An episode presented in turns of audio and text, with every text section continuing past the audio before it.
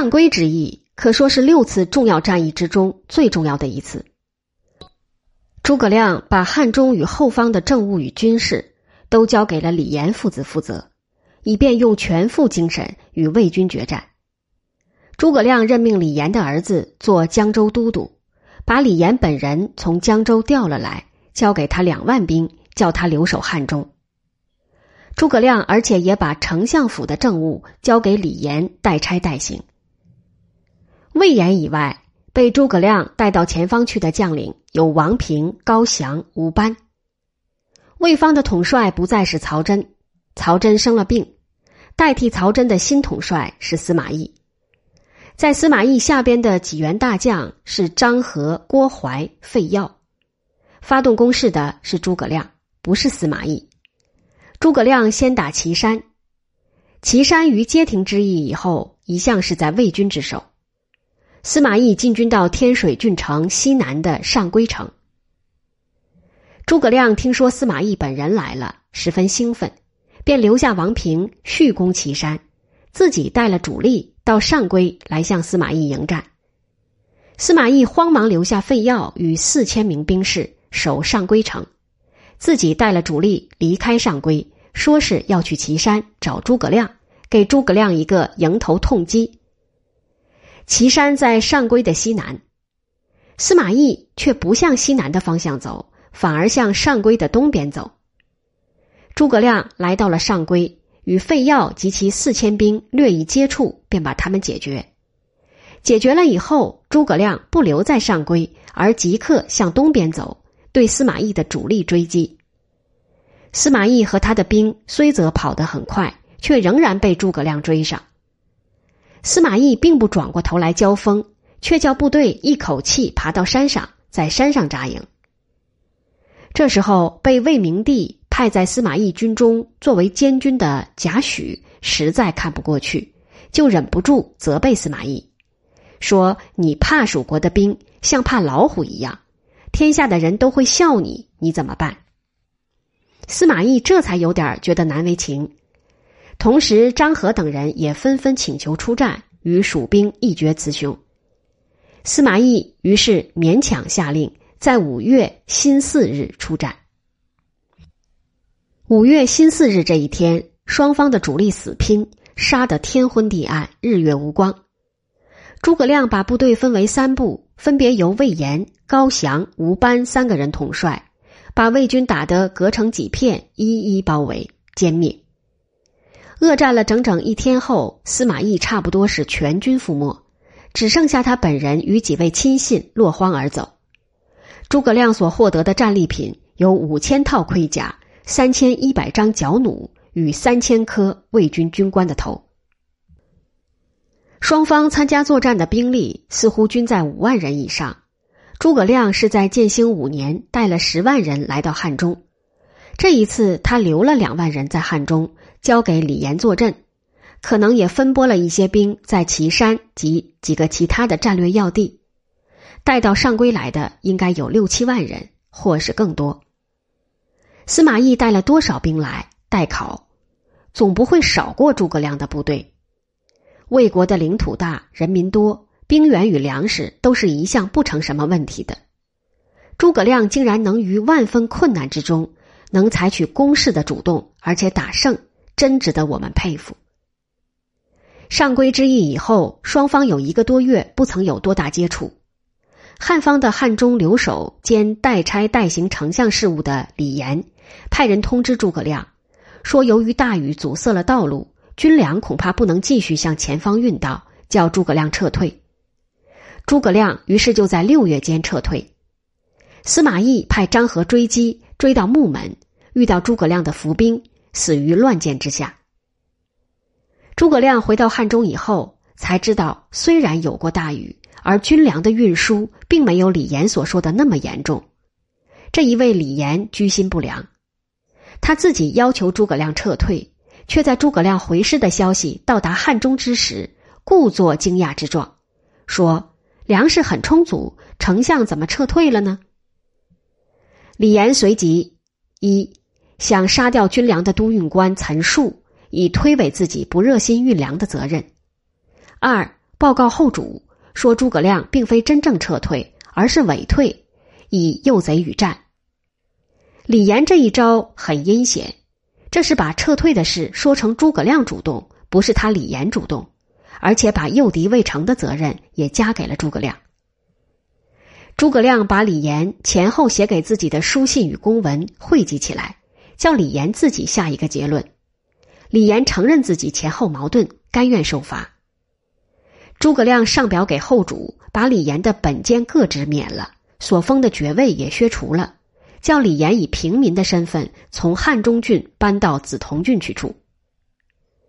李严的儿子李丰被诸葛亮从江州都督的职位上调到丞相府，当中郎将军阶的参军。诸葛亮勉励李丰说：“我和你的父亲本是同心合力为兴复汉室而共事的，我没想到彼此之间的关系中途发生变化。倘若你的父亲知过能改，回心转意。”你也能和丞相刘府长史蒋琬推心从事，那么皮可复通，势可复还，你的父亲仍有可以替国家出力的机会。从这一件处理李严犯罪的方式上，我们可以认识诸葛亮的为人，公私分明而十分忠厚。后来诸葛亮去世，李严在梓潼听到消息，非常伤感。他知道诸葛亮以外。再也没有其他的人能宽恕他的过失或重用他的才能，他绝了望，不久便发病而死。《资治通鉴》在叙述他的这一段经过之时，称他为李平，这是因为他本来虽叫李严，其后自己改名为李平。《资治通鉴》也称大将王平为和平，那是因为王平曾经一度做何家的养子。他曾经在张鲁降魏前后也降了魏，那时候还是叫做和平。到了刘备拿下汉中之时，王平归附了刘备，复姓原来的王。但是魏方的人不知道他复了姓，仍旧称他为和平。司马光及其助手所根据的关于王平的资料，大概是魏方人士所写。诸葛亮的兵多，十万人左右。每个月所需要的军粮自然也多。当时的汉中与四川虽则出产粮食，却很不容易运到秦岭之北。诸葛亮在建兴九年的上归之役，所以能够获胜，原因之一是有了木牛。木牛被有些人，尤其是《三国演义》的作者描写成一种神秘的，甚至是能够自动的运输工具。实际上，它也依然是要靠人力来推动。不过是由于构造的巧，可能外形像一条牛，或载重的能力像一条牛而已。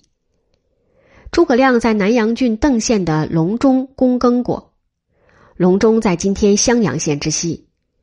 那时候南阳可能已经有了我在民国初年所见的一种叫做土牛的车子，也许当时还不曾有土牛，是诸葛亮先发明了木牛。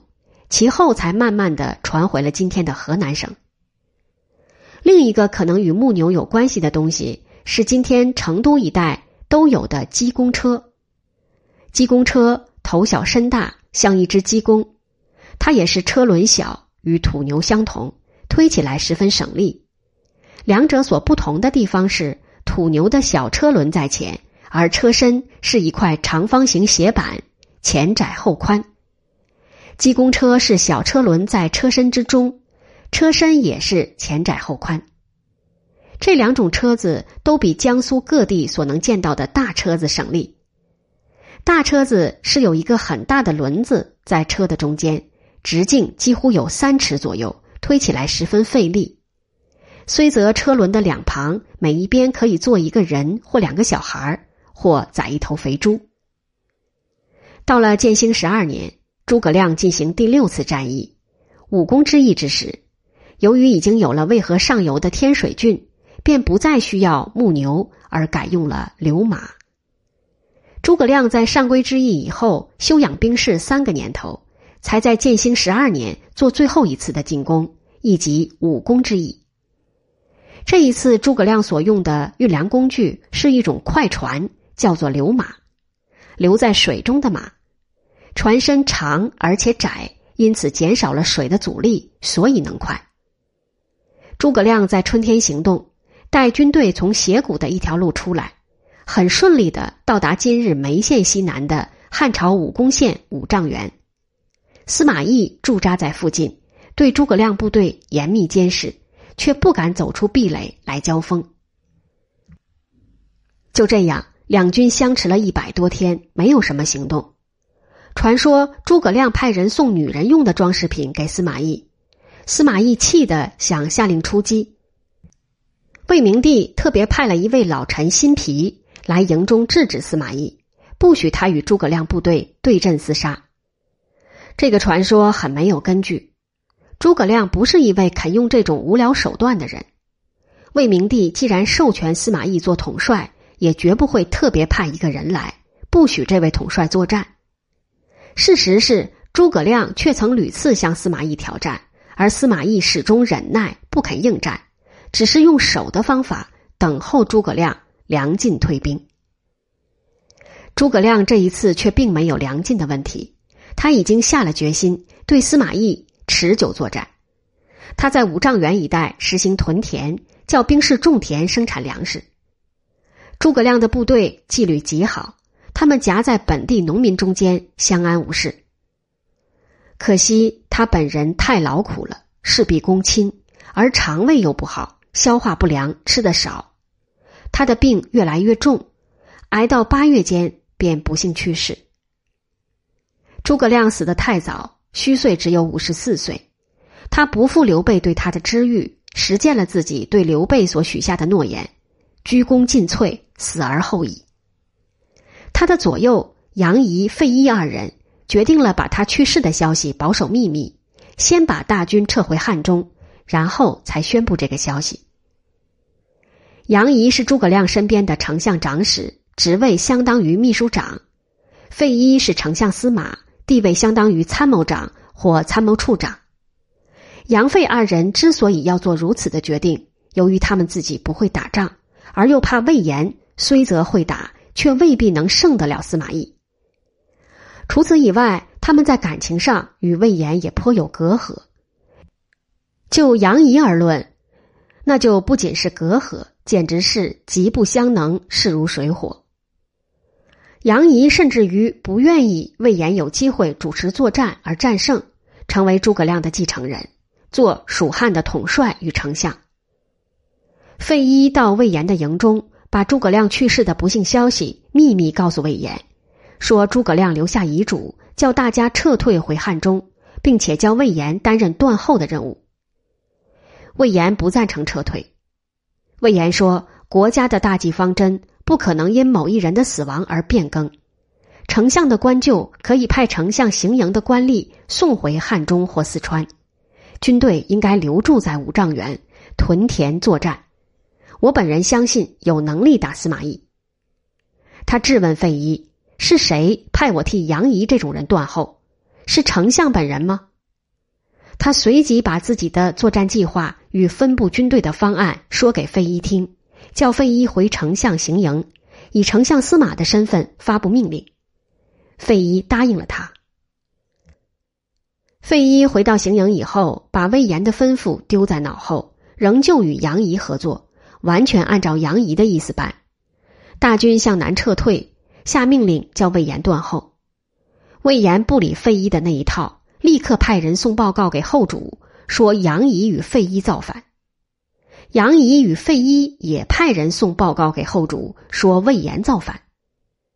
地位仅次于魏延的大将王平站在杨仪与费祎的一边，于是魏延失败，带了几个随从离开军队，走到汉中，被一个姓马名戴的杀了。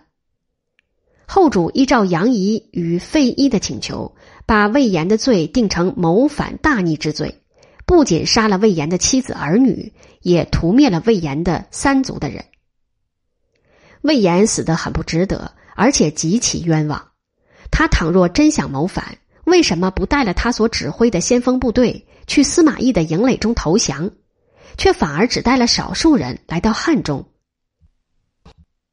他分明是想经由汉中回成都，向后主当面报告，陈述他自己的继续作战的主张。